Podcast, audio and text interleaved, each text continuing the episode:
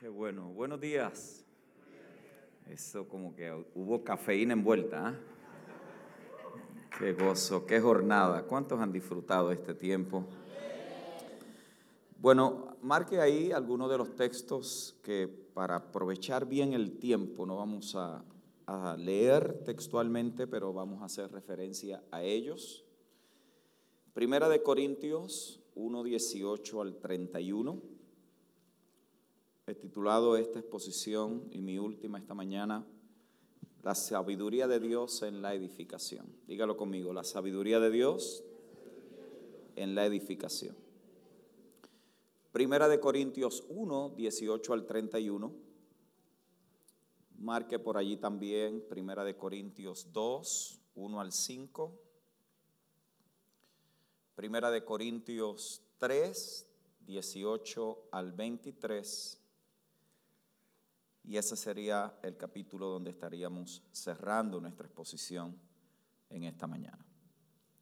Cuando nos acercamos a la carta de Pablo a los Corintios, es evidente que la palabra que gobierna la representación de esta carta es la palabra sabiduría. Diga conmigo sabiduría. De una manera magistral, Pablo resume en esta carta que los problemas y las deficiencias que se estaban mostrando en esta joven iglesia eran un asunto de la sabiduría en la cual ellos estaban operando. La sabiduría no solamente era un tema importante y eh, preeminente para los corintios, sino que también lo era para todo el mundo griego de aquel entonces. Pablo condensa esta verdad cuando él dice, que los griegos buscan sabiduría y los judíos buscaban señales. En relación a la sabiduría, los corintios son una excelente representación. ¿Por qué?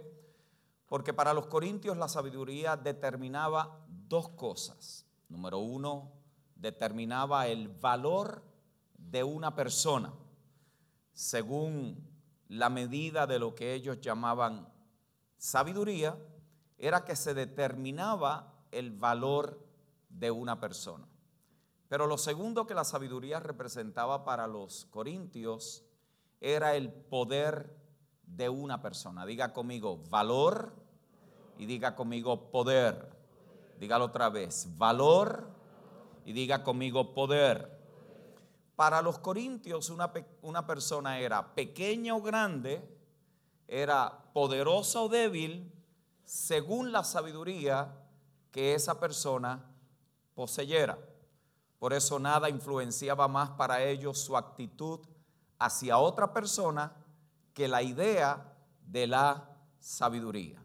Mucha sabiduría es equivalente a mucho valor y también equivalente a mucho poder. Poca sabiduría era equivalente a poco valor y también a poco poder. Así que esta fue la idea que provocó todos los problemas y deficiencias que se comenzaron a mostrar en la congregación. El espíritu del mundo en Corinto, como le llama Pablo, también le dice la sabiduría del mundo, o en otras palabras, se habían convertido en un centro de filosofía. Para ellos no había mejor entretenimiento que discutir la más reciente o el más reciente pensamiento filosófico. Se reunían en las plazas a escuchar a los filósofos filosofar y estaban allí boquiabiertos cuando escuchaban a estos hombres hablar acerca de los misterios de la vida. Es por eso que en Corinto una de las características que vemos en esta iglesia es que la razón humana gobernaba todo y el valor de las cosas era determinado por la capacidad de razonamiento de la mente, el argumento, el debate y la discusión. Y préstele atención a cada una de estas cosas. Para ellos era de suprema importancia desarrollar la capacidad del argumento, del debate, de la discusión, del poder razonar cualquier cosa y llegar a conclusiones en ciertas y particulares condiciones. Era un centro entonces de racionalismo. Eso se había infiltrado en la iglesia. Por eso lo que Pablo encontró allí fue que la iglesia había reducido las cosas espirituales, había reducido las cosas de Dios a un nivel de argumento humano, de debate, de discusión y razonamiento. Ellos querían manejar lo que Pablo le llama en la carta las cosas del Espíritu en la capacidad y en el poder de su mente carnal. Los corintios habían convertido el mensaje de la cruz en una filosofía más que tenía que ser discutida, tenía que ser razonada, tenía que ser debatida y había que llegar a ciertas conclusiones provocadas y producidas por el razonamiento humano. Pero esto no es exclusivo para la iglesia en Corinto. Hoy también tenemos esta realidad en nuestro tiempo. ¿Cuántas veces no nos hemos encontrado que el mayor obstáculo de las cosas del Espíritu, que el mayor obstáculo para la edificación y el perfeccionamiento de los santos, que el mayor obstáculo al mensaje de la cruz es lo que está en la propia cabeza de la gente.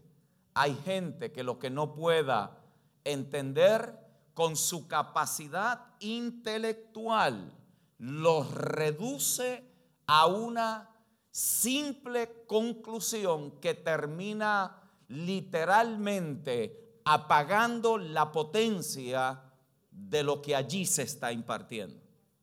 Hay gente que cuando escucha mensajes e imparticiones como los que se han considerado acá durante estos tres días, dicen, bueno, eso suena interesante, pero yo no estoy de acuerdo con eso. Eso no fue lo que a mí me enseñaron en el instituto. Eso no fue lo que yo recibí cuando comencé mis caminos en el Señor. Hay mucha gente que lo que no pueda entender en su capacidad humana, literalmente lo rechaza. Pero si las cosas del Espíritu fueran determinadas por nuestra capacidad intelectual, ¿no creen ustedes que como iglesia deberíamos de estar un poco más adelantados? Porque por falta de gente inteligente no es. ¿Cierto? Por falta de personas pensantes, capaces, con un alto nivel de intelectualidad, no es. Yo creo que los tenemos y nos sobran. Y tenemos personas brillantes. Así que si la edificación de la iglesia estuviera basada en la capacidad intelectual que necesitamos para poderla edificar, ya deberíamos de haber avanzado más de lo que hemos avanzado. Pero la edificación de la iglesia requiere otro conjunto de capacidades, requiere otro tipo de sabiduría, requiere un conjunto de facultades que no las recibimos en Adán, sino que vienen como parte de la nueva naturaleza que hemos recibido en Cristo el Señor, el cual nos hace una nueva criatura. Diga conmigo nueva criatura. Es por eso que es en la iglesia a los Corintios que Pablo le introduce el tema de la nueva criatura. Él dice de modo que si alguno está en quién? En Cristo, nueva criatura es. Las cosas que viejas pasaron, he aquí todas están siendo hechas nuevas. Permítame trabajar ese tema por un momento porque yo creo que usted debe de haber notado las tres expresiones de que Pablo utiliza cuando se refiere a lo que es la nueva criatura, lo que es el nuevo hombre y lo que es la nueva creación. Son tres cosas que han sido constituidas y hechas nuevas y que están soberana y absolutamente en Cristo. No es que Él ha hecho todas las cosas nuevas, es que para los que están en Cristo, todas las cosas son nuevas.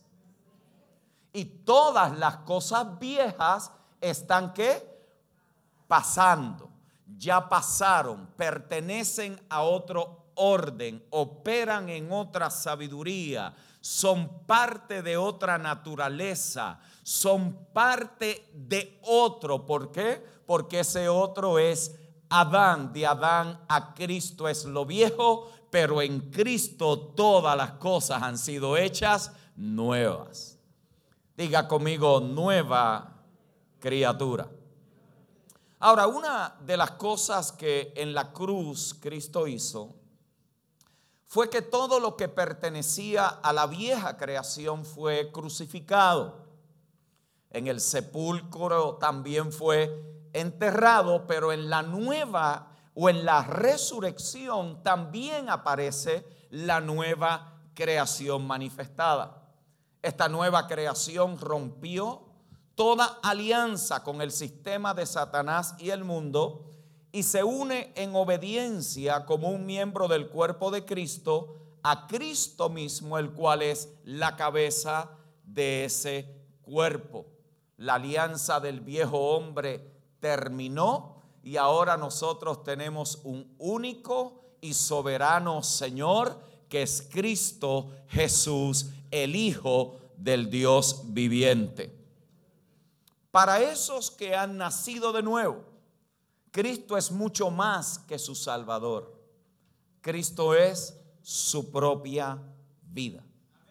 Por eso es que con su muerte, Él garantizó la liberación de los hijos, garantizó la liberación de la muerte, garantizó la liberación del pecado, garantizó la liberación del juicio, pero en su resurrección, el Padre a Él lo constituye como el ejecutor de su voluntad, el mediador de un nuevo y mejor pacto, pero también es Él el que imparte las bendiciones y beneficios que se le prometen a los hijos y herederos que por gracia reciben esta herencia por medio de la fe. ¿Cuántos aquí saben que son herederos y coherederos con Él? Por lo tanto, ¿qué es la resurrección? La resurrección es la garantía de que una nueva creación se ha manifestado. Para aquellos que han nacido de nuevo y son esa nueva criatura en Cristo y han sido bautizados en ese nuevo hombre que es la iglesia y manifiestan un nuevo orden establecido que es la nueva creación, todas las cosas han cambiado. Anoche el apóstol Tamo nos enseñó cómo no pueden quedar vestigios, residuos, cómo no pueden quedar migajas, cómo no pueden quedar cosas del orden y sistema viejo que puedan operar en el nuevo orden que se ha establecido para los hijos de Dios. Y él nos enseñaba de la extracción, de sacar, de salir, de arrancar, de sacarnos de allí para que podamos operar en la plenitud de todo lo que hemos recibido. Eso es consecuencia de que todo lo que nosotros hemos recibido es nuevo. Diga conmigo nuevo. Dios no está remendando. Dios no está poniéndole parchos. Él no está sacando un poquito de aquí y un poquito de acá. Todo lo que usted y yo hemos recibido en Cristo es absolutamente nuevo. La pregunta que nos tendríamos que hacer es, ¿qué es lo nuevo que nosotros hemos recibido en Cristo? Y para los que están tomando nota, voy a hacer un listado que Pablo considera en sus escritos sobre todo lo nuevo que nosotros hemos recibido. Esto puede convertirse en una buena serie que le va a durar cerca de dos años en instruir, afirmar, confirmar a los santos en cada una de estas cosas que hemos recibido nuevas porque estamos en Cristo. Lo primero que recibimos es una nueva identidad. Segunda de Corintios capítulo 5, verso 17 al 21. No voy a hacer muchos comentarios de eso porque entonces agotaríamos el tiempo en cada uno de esos puntos. La segunda cosa que recibimos es a un nuevo Padre. Ese Padre se expresa allí en Romanos capítulo 8, verso 15. Pero no solamente recibimos un nuevo Padre, también recibimos una nueva madre. Gálatas 4:31. No es una madre terrenal, sino la Jerusalén celestial. Pero no solamente recibimos un nuevo padre, una nueva madre, una nueva identidad, sino que también ahora recibimos una nueva pareja. Romanos 7:4. Ya no estamos casados con la ley, ahora estamos casados con Cristo no solamente recibimos una nueva identidad, un nuevo padre, una nueva madre, una nueva pareja, sino que ahora también recibimos nuevos hermanos y hermanas. Hebreos capítulo 2, verso 11. También recibimos una nueva genealogía. Ya mi proceder, ya mi génesis, no lo trazo donde yo nací o el apellido de mis padres, ahora procedemos de la familia de Dios, la familia en la cual toma nombre toda familia en los cielos y en la tierra. Tenemos una nueva genealogía y en esa genealogía está todo el gen de Dios contenido que fue preservado a través de la historia. Colosenses capítulo 2, versos 6 al 12. Pero también tenemos un nuevo linaje. Romanos capítulo 5, versos 18 y 19. No solamente tenemos ahora también un nuevo linaje, sino que tenemos una nueva descripción de trabajo. Segunda de Corintios 5, 18 al 20. Ahora se nos ha encomendado el ministerio de la palabra y de la reconciliación. No solamente tenemos una nueva descripción de trabajo, sino que ahora tenemos un nuevo propósito. Ahora estamos aquí para caminar en las obras que Él ha preparado de antemano para todos nosotros. Efesios capítulo 2, verso 10. Pero no solamente eso, sino que también en Cristo hemos recibido un nuevo poder. Capítulo 3, verso 20 al 21 de la carta a los Efesios. Pablo dice que ese poder actúa poderosamente en nosotros. No solamente tenemos un nuevo poder, ahora también en Cristo tenemos una nueva motivación. Filipenses capítulo 2, verso 13. Ahora no estoy buscando inventarme hacer cosas para Dios. Ahora Dios mismo produce en nosotros el querer como el hacer para su buena voluntad.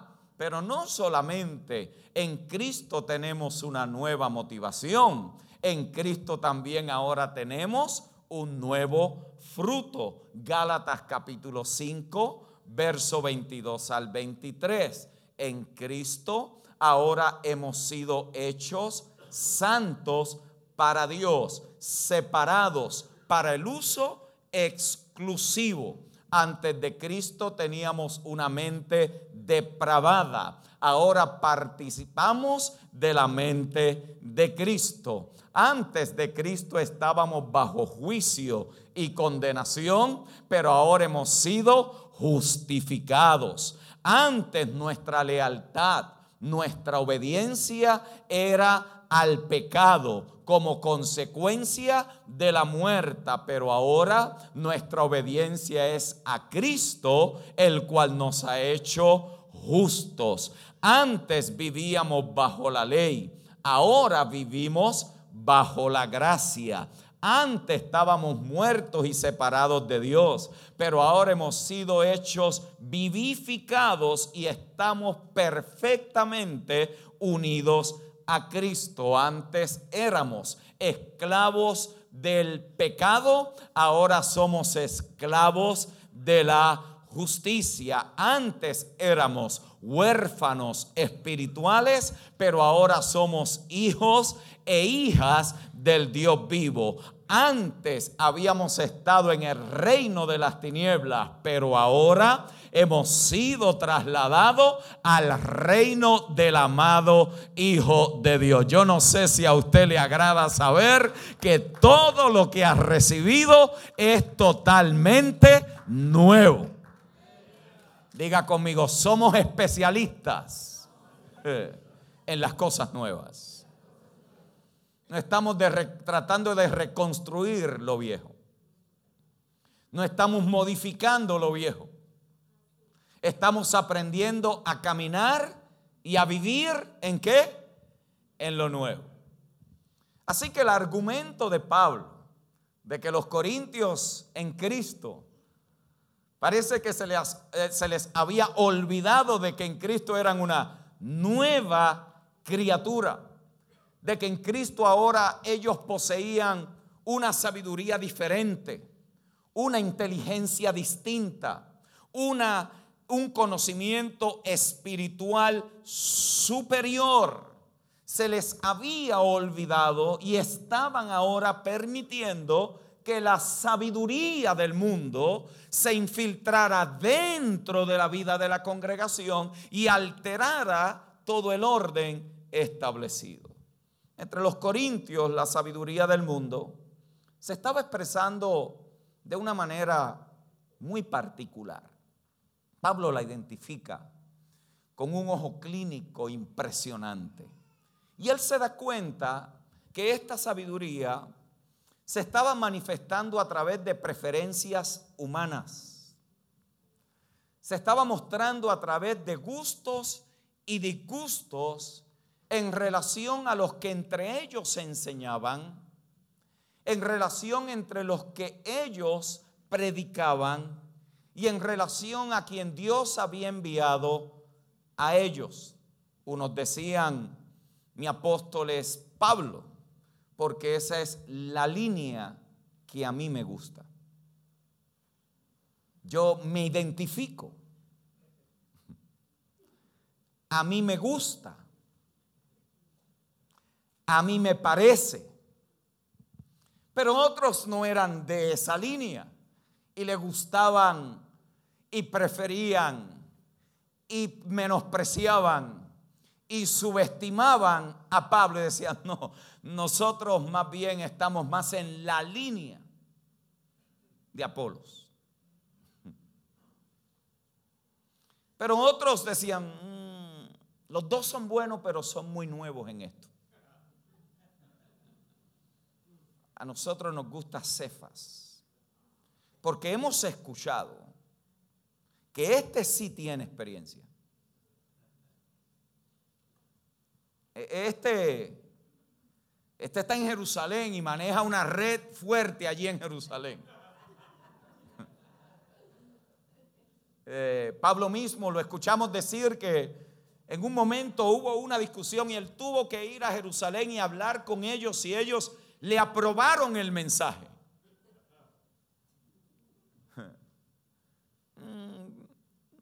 Pedro es bueno, no, pero yo prefiero el maestro de quien Pedro aprendió. Nosotros somos de Cristo. Preferencias, gustos. Preferencias que están más bien establecidas en el criterio de la sabiduría humana, de nuestras preferencias. Seamos honestos, mis amados hermanos, es muy fácil crear prejuicios. Es muy fácil. Nosotros operar en nuestros propios gustos y disgustos. ¿Cuántas personas no se han ido de una congregación a otra congregación porque les gusta como el pastor predica? Olvídese lo que esté diciendo. Es que le gusta. Porque cuando él o ella predica, yo no sé, yo siento algo raro. Yo siento cosas como que un, sube aquí, se me paran los pelos acá, un correntón de repente. Y qué decirle que cuando él o ella ora por mí, eso sí que es otra cosa. Gustos, preferencias. argumentos humanos que no están en el orden de la sabiduría de Dios para la edificación de la iglesia. Noten cómo hubo aún un grupo de estos hombres y mujeres allí en Corinto que hicieron de Cristo un tema para discutir, un asunto para debatir. Hicieron un partido y yo creo que ustedes estarían de acuerdo, mis amados, conmigo, lo difícil que es tratar con este asunto de preferencias humanas. Yo creo que ustedes estarían de acuerdo conmigo. Que las preferencias humanas pueden ser devastadoras. Las preferencias humanas pueden dividir congregaciones. Pueden lastimar el cuerpo. Pueden dividir familias. Preferencias humanas pueden romper relaciones, abortar planes, estancan congregaciones. ¿Saben cuántas congregaciones en un avance en el Espíritu se encuentran con este asunto por delante y chocan contra una pared que no saben cómo resolver? ¿Y cuánta gente y cuántos pastores nos sentimos la presión si estamos fuera una o dos semanas, empezamos a escuchar inmediatamente, mm, lleva mucho tiempo fuera.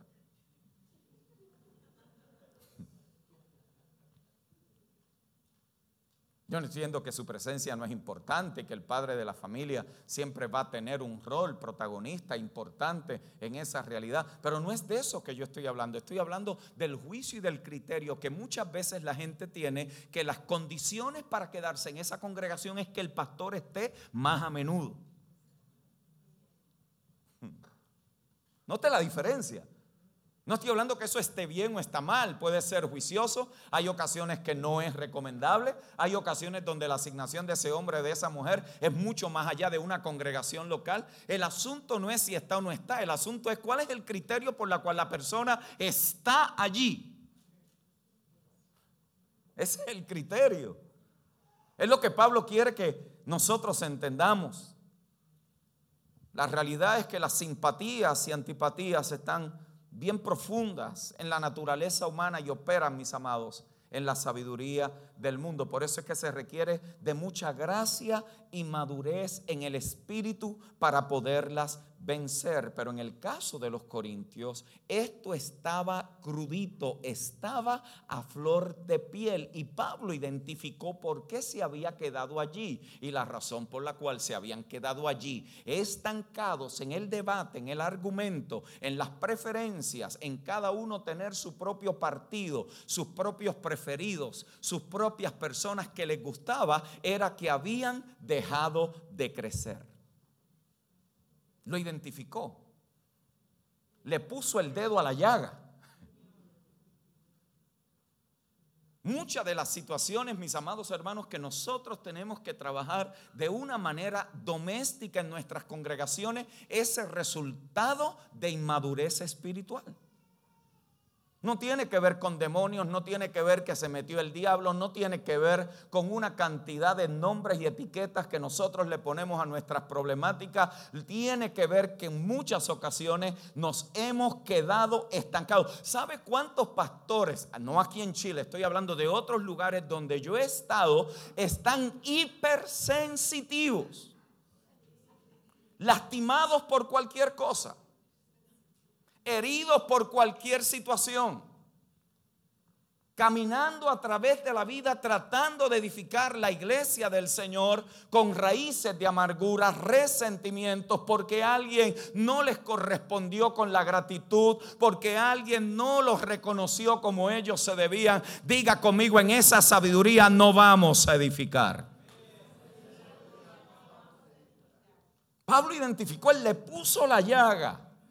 Y le dijo, Corintios, ustedes han dejado de crecer.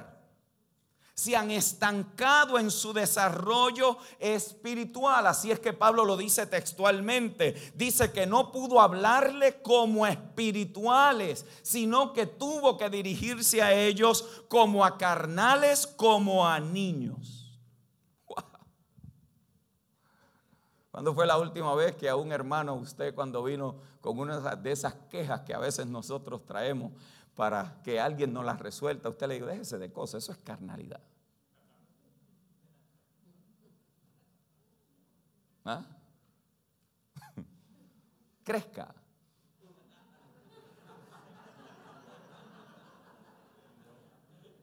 ¿Ah? ¿Sabes por qué está pasando? Porque te estancaste. A ver si se queda. Ay, aquí no. No entienden a uno.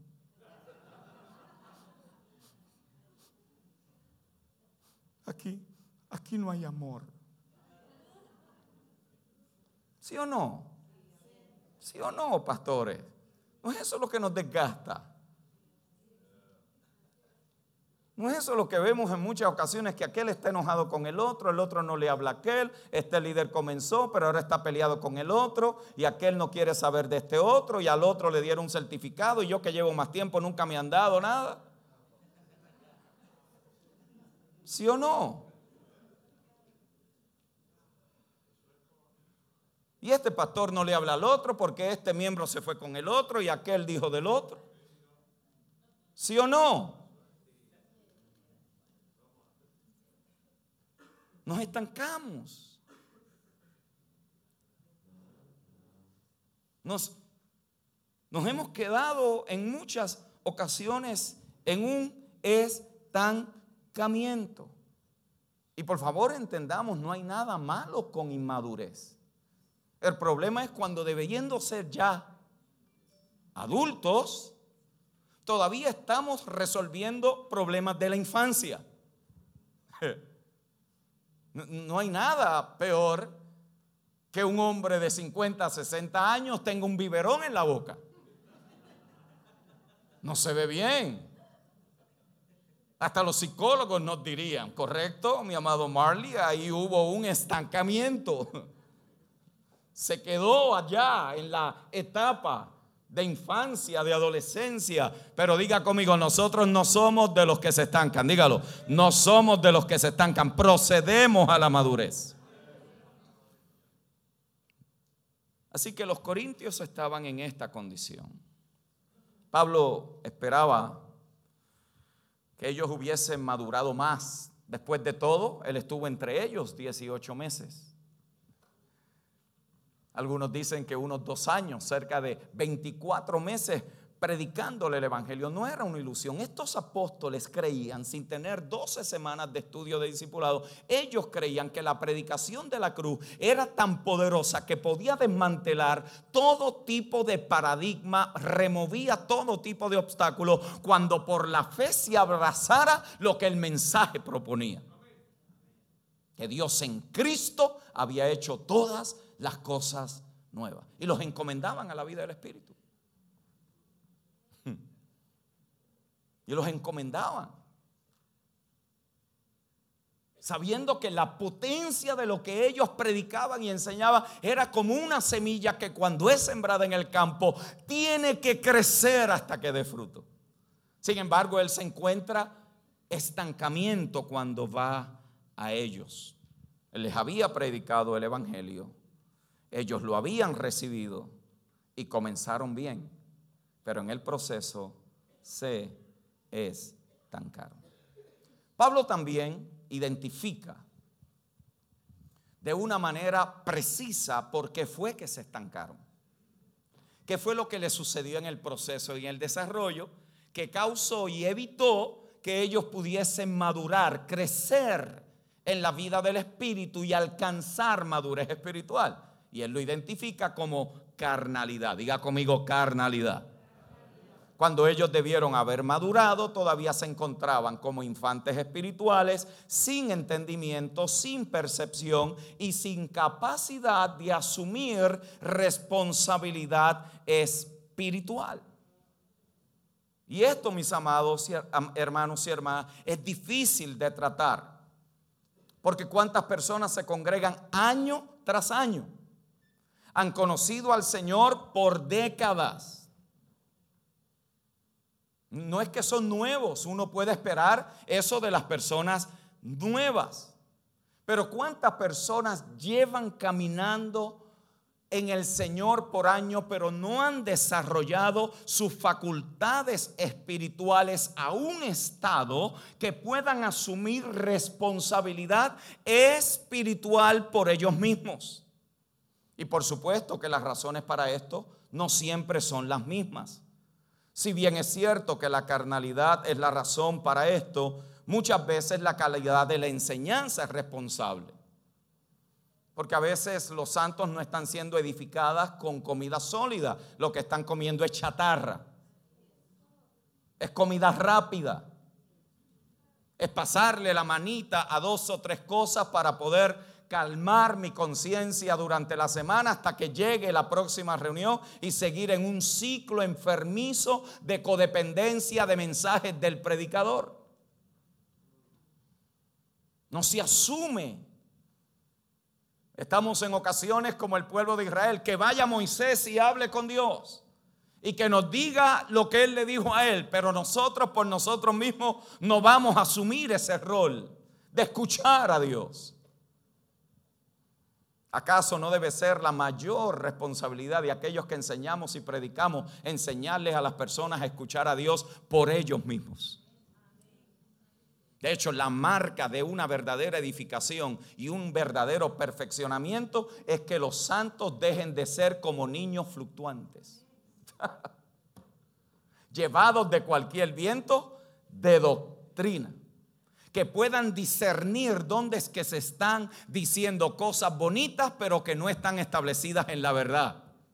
Donde se usan estratagemas de hombre, palabras vanas, ilusiones de la mente, la vanagloria de la carne, cuando todo eso está allí y los santos no han sido correctamente edificados y afirmados en esta gloriosa verdad, mis amados hermanos pueden ser fácilmente seducidos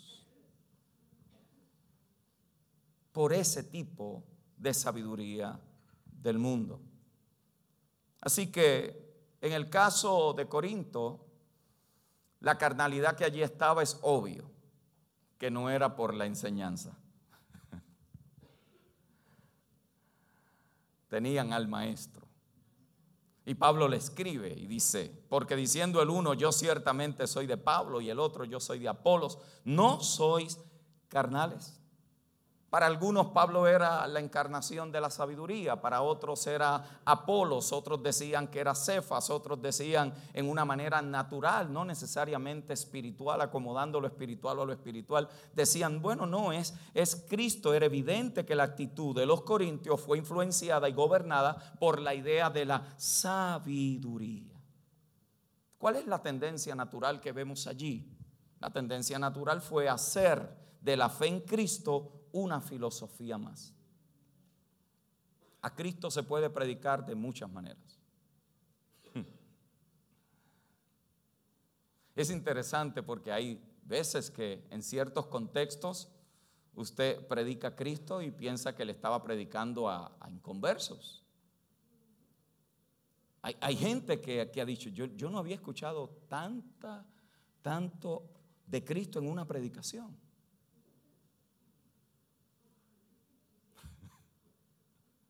No, había escuchado.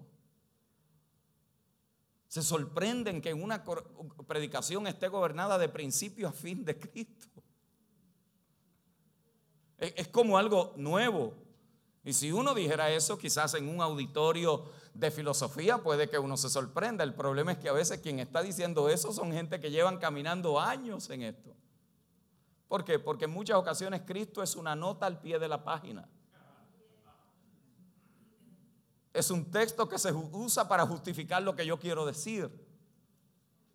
Pablo entendió que a Cristo, de Cristo también se había hecho un partido, lo estaban haciendo una nueva filosofía y la separaron de un ser vivo o como Pablo le llama, un espíritu vivificante. Diga conmigo, un espíritu vivificante. Por lo tanto, Pablo escribe esta carta, ¿para qué? Para rectificar las deficiencias y conceptos defectuosos que se estaban presentando en la vida de esta iglesia. Y para comenzar, Pablo les recuerda que la sabiduría de la cual ellos estaban fascinados era la sabiduría del hombre natural, o como él también la llama en la carta, la sabiduría de este mundo. La pregunta que tendríamos que hacerle al texto es cuál es la fuente de este tipo de sabiduría del hombre natural y de la sabiduría del mundo. Santiago la responde en su, en su epístola, verso 3. En el capítulo 3, verso 14 y 15 dice, pero si tenéis celos amargos y contención en vuestro corazón, no os jactéis, ni mintáis contra la verdad, porque esta sabiduría no es la que desciende de lo alto, sino terrenal, animal y diabólica. Por lo tanto, Santiago nos dice que la sabiduría del mundo opera en qué? En el orden natural de lo sensual y de lo diabólico. Diga conmigo terrenal, diga conmigo sensual y diga conmigo diabólico. Cada una de esas cosas se pueden extender y poder desarrollar las implicaciones que esto tiene, fuentes, maneras operativas, pero quiero solamente señalar algunas cosas, porque es precisamente estas tres palabras que nos explican y nos ayudan a entender lo que estaba sucediendo en la iglesia de Corinto. Los corintios estaban siendo influenciados profundamente por sus inclinaciones naturales, por sus deseos carnales, y todo esto mientras estaban operando en los dones del Espíritu.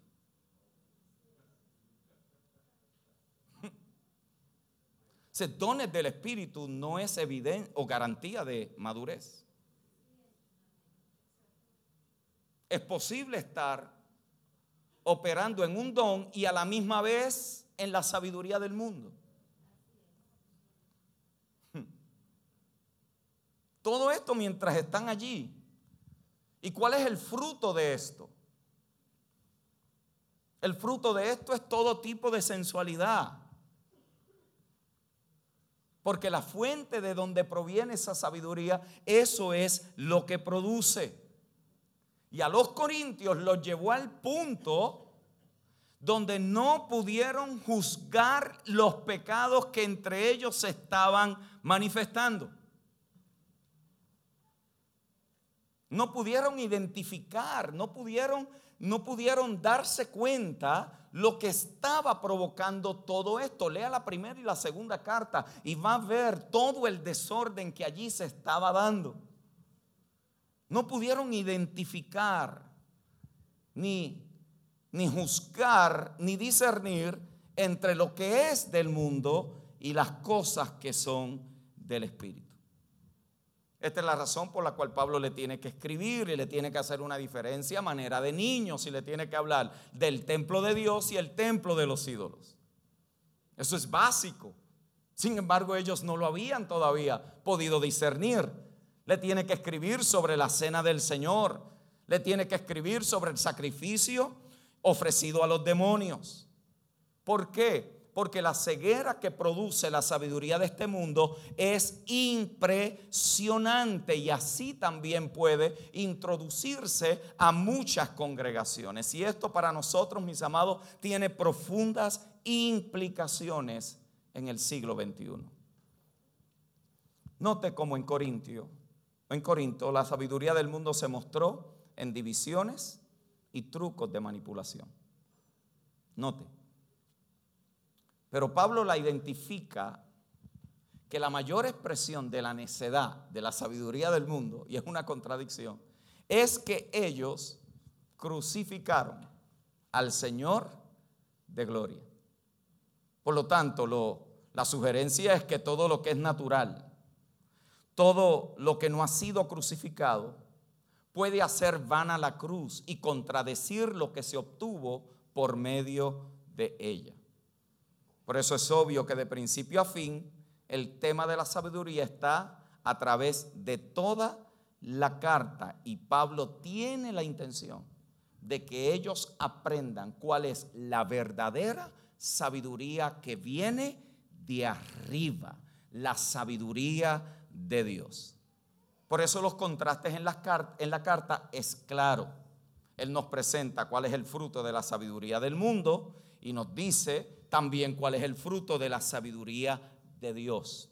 Cómo es que la sabiduría del mundo opera en el viejo orden, pero cómo es que la sabiduría de Dios opera en Cristo. Y cuando está la sabiduría de Dios en su operación, el fruto de esa sabiduría es justicia, santificación y redención. La pregunta sería, ¿cómo es que esto se manifiesta en la iglesia? Y según Pablo, esa sabiduría tiene que ser revelada. Diga conmigo sabiduría revelada. ¿Por qué? Porque para Pablo la sabiduría no era un conjunto de filosofías elocuentes, no era un conjunto de doctrinas que se creen. Para Pablo la sabiduría no eran argumentos convincentes sobre los asuntos de la vida. Para Pablo en la epístola la sabiduría es alguien, diga conmigo alguien. Note como en Primera de Corintios Dios, eh, con 1 Corintios 1, 26 al 28 se describe, pues mirad hermanos vuestra vocación, que no sois muchos sabios según la carne, ni muchos poderosos, ni muchos nobles, sino que lo necio del mundo escogió Dios para avergonzar a los sabios, y lo débil del mundo escogió Dios para avergonzar a lo fuerte. Y lo vil del mundo y lo menospreciado escogió Dios y lo que no es para deshacer lo que es a fin de que nadie se jacte en su presencia. Más por él estáis vosotros en Cristo Jesús, el cual nos ha sido hecho por Dios sabiduría, justificación, santificación y redención, para que como está escrito, el que se gloría, gloríese en el Señor. Pero ¿dónde es que estriba esa gloria? El que se gloría, gloríese en el Señor. Pablo acuña allí tres veces esta frase, Dios escogió. Diga conmigo, Dios escogió. Por lo tanto, Él quiere que los corintios sepan algo. Y lo que Él quiere que los corintios sepan es que aquello que Dios escogió tiene unas características particulares. Tiene unas características que conforme a la sabiduría del mundo no puede ser. Es incompatible, no da el grado, no da la talla, no puede ser útil. Para Pablo lo que Dios escoge es necio, es débil, es vil y es menospreciado. Mm, ahí el orgulloso traga gordo.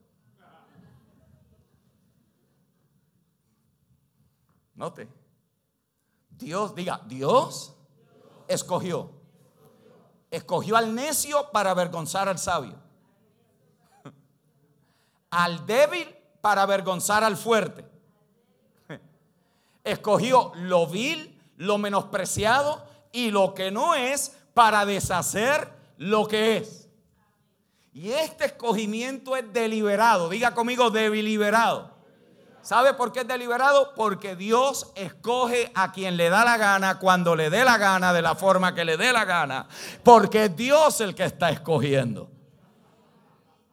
Y esto es interesante, porque la palabra que Pablo usa allí para escoger es una palabra del vulgo, es una palabra común, no es una palabra académica, tampoco es una palabra que se utilizaba en los centros de filosofía, es la palabra del diario común, como cuando usted entra a un lugar donde usted está buscando algo en particular y usted va entre muchas cosas y cuando encuentra lo que usted quiere, lo escoge. Usted lo, lo tomó para sí. Usted lo santificó para sí. el valor de eso no está en el objeto, sino en el que escoge. Está en el que deliberadamente, cuando encuentra lo que quiere, lo escoge y le asigna el valor que él quiere. Para uno no tendrá valor, pero para el que lo escogió tiene un valor incalculable culable. ¿Quién escogió fue quién? Diez. O sea, la idea es que Dios buscó. Dios buscó. Y cuando encontró, escogió. Y cuando lo escogió, dice, no sirve. Es débil, es vil, es menospreciado. Pero si lo escogí yo,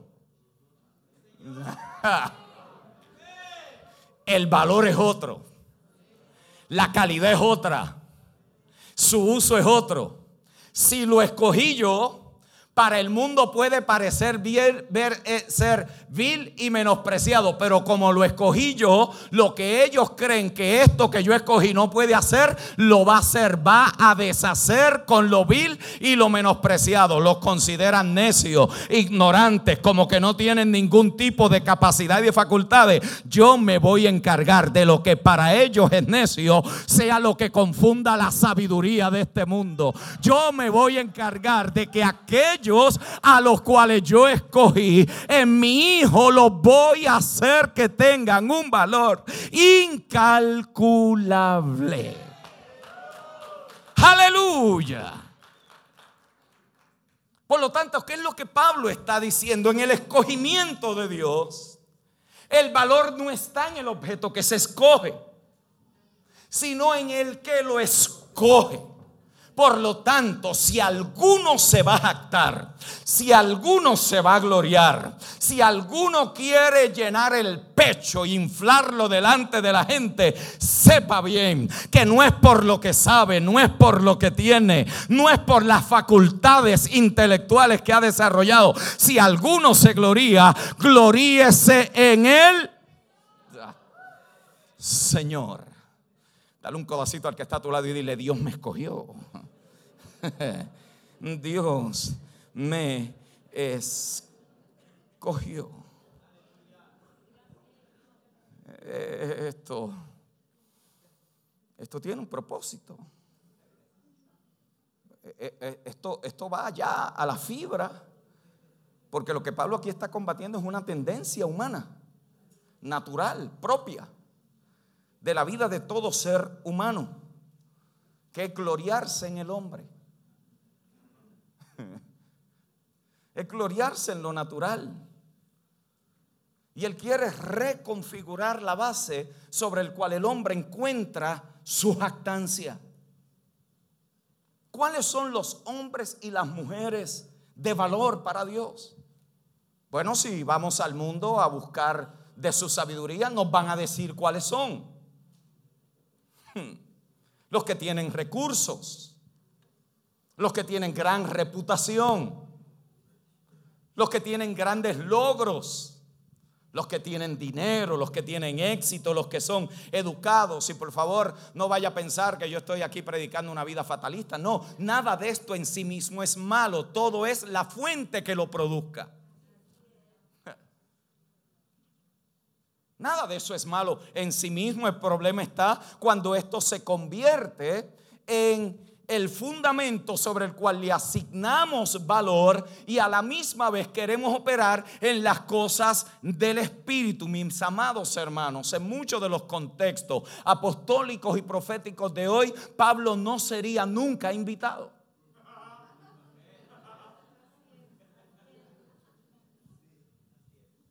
Usted no invitaría a alguien que le dice, no, establecí en todo el continente unas 30, 35 iglesias. ¿Y cuánto están contigo? Creo que una.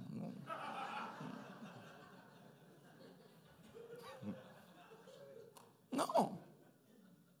No, porque el, el que atrae a la gente es el que ha logrado cosas. El que tiene renombre, el que tiene fama, el que brilla. Para el mundo esta sabiduría tiene valor, pero para Dios Él le encuentra sin valor ninguno. Eso es el mundo, pero acá entre nosotros, grandes congregaciones, dinero, éxito ministerial, teológicamente educado, gran reputación y una vez más, nada malo con esto si el fundamento correcto y la sabiduría en la cual se ha establecido es la de arriba y no la de este mundo. Dios no, Dios no le asigna valor a tu congregación por la cantidad de sillas que están llenas, sino por la cantidad de Cristo que está en la gente que ocupan esas sillas. Dios no le asigna valor el tamaño de tu red, el tamaño de tu influencia, dónde es que te están mirando, quién es el que te está recibiendo. A lo que Dios le asigna valor es cuánto de su hijo está siendo formado en los hijos para que haya una expresión gloriosa de la sabiduría de Dios y no la sabiduría de los hombres. Maravilloso. Porque diferente al mundo, a lo que Dios le asigna sabiduría. Es totalmente diferente. Dios le asigna sabiduría a las cosas que en su misma esencia y naturaleza son débiles.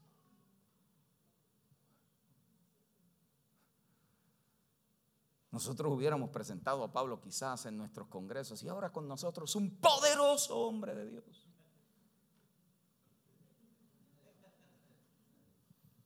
Que ha predicado en todo el continente. Pablo se subiría y decía, gracias por la introducción, pero yo no me considero fuerte, me considero débil. Para que su poder sea perfeccionado en mí. Mire, mire cómo se reconfigura inmediatamente el concepto de hombres poderosos. Una mujer poderosa en Dios. Su condición tiene que ser reconfigurada. Así que hay un lado negativo. ¿Cuál es el lado negativo? Débil, vil, menospreciado. Ese es el lado negativo, para que pueda estar la contraparte, que es el lado positivo.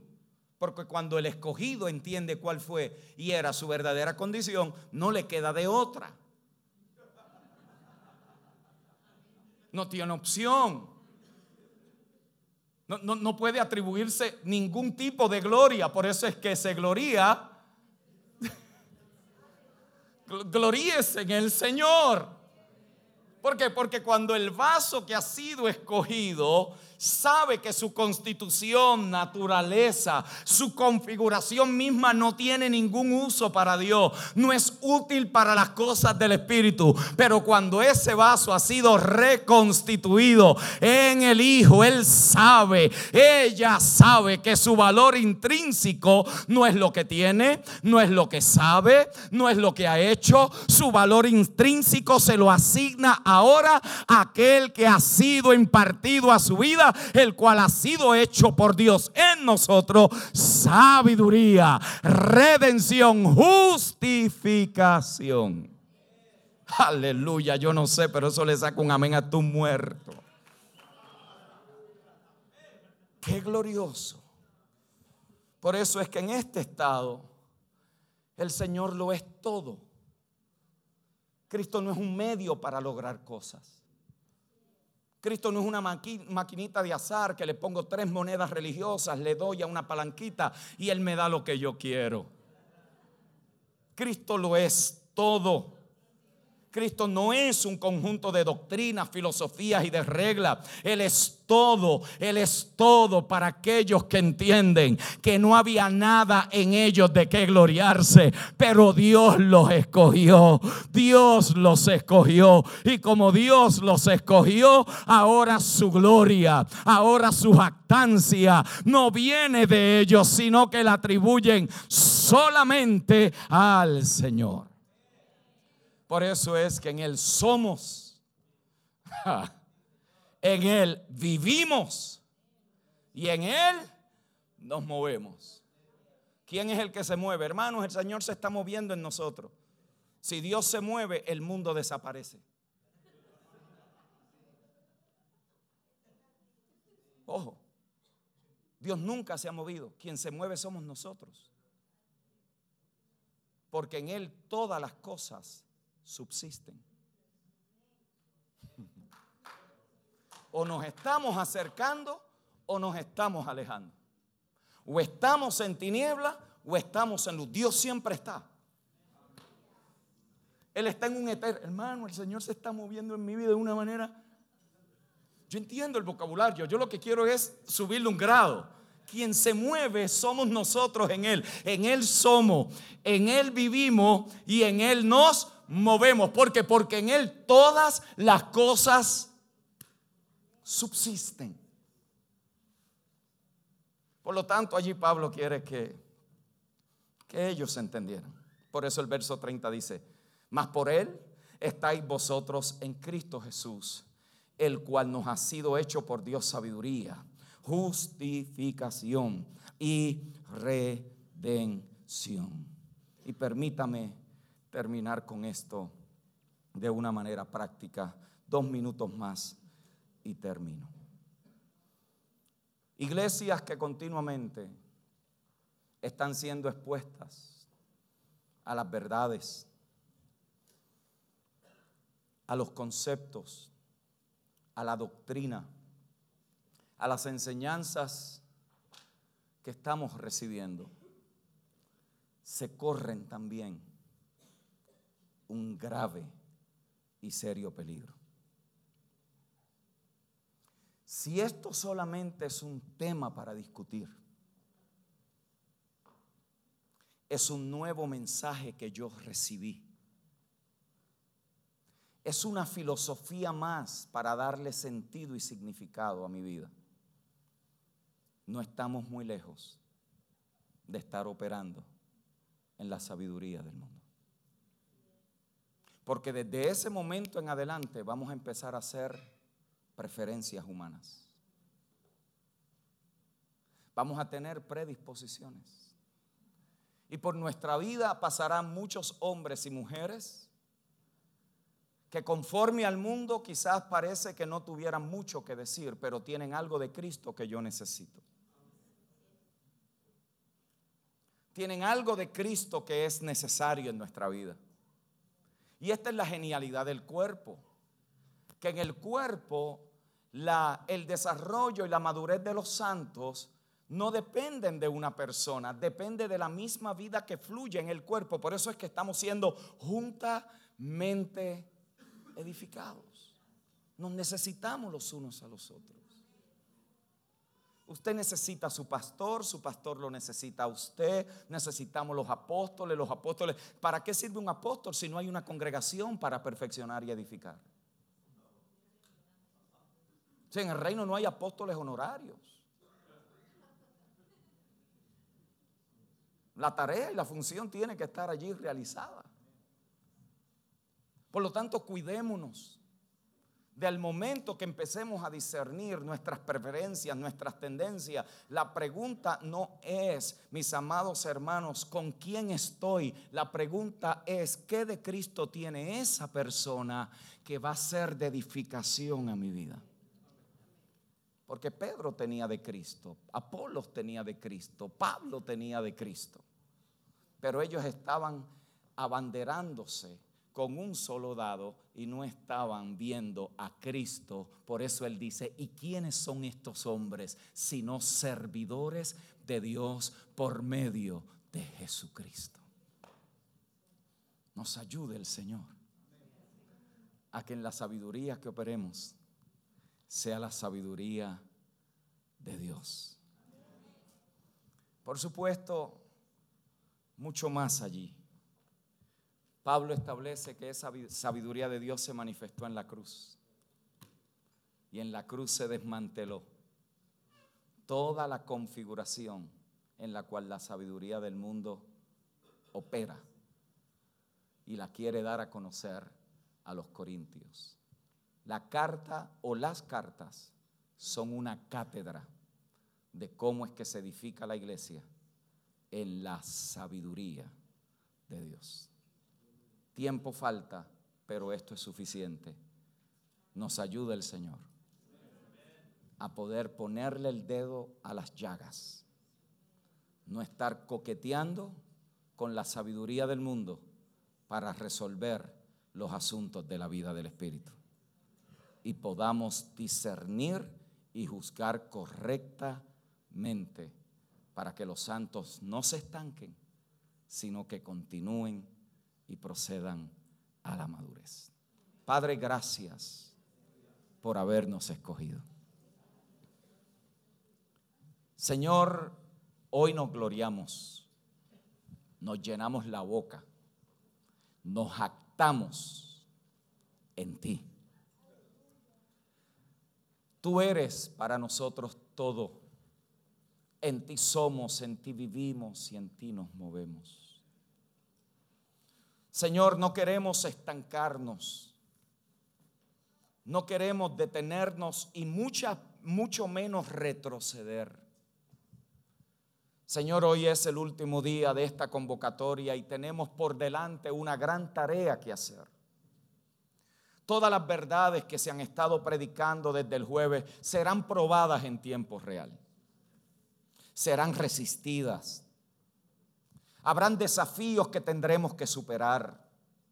Habrán imposibilidades que se nos presenten. ¿Cómo respondamos a ella en medio de esa situación, Señor? Determinará cuánto de Cristo verdaderamente ha sido formado en nosotros.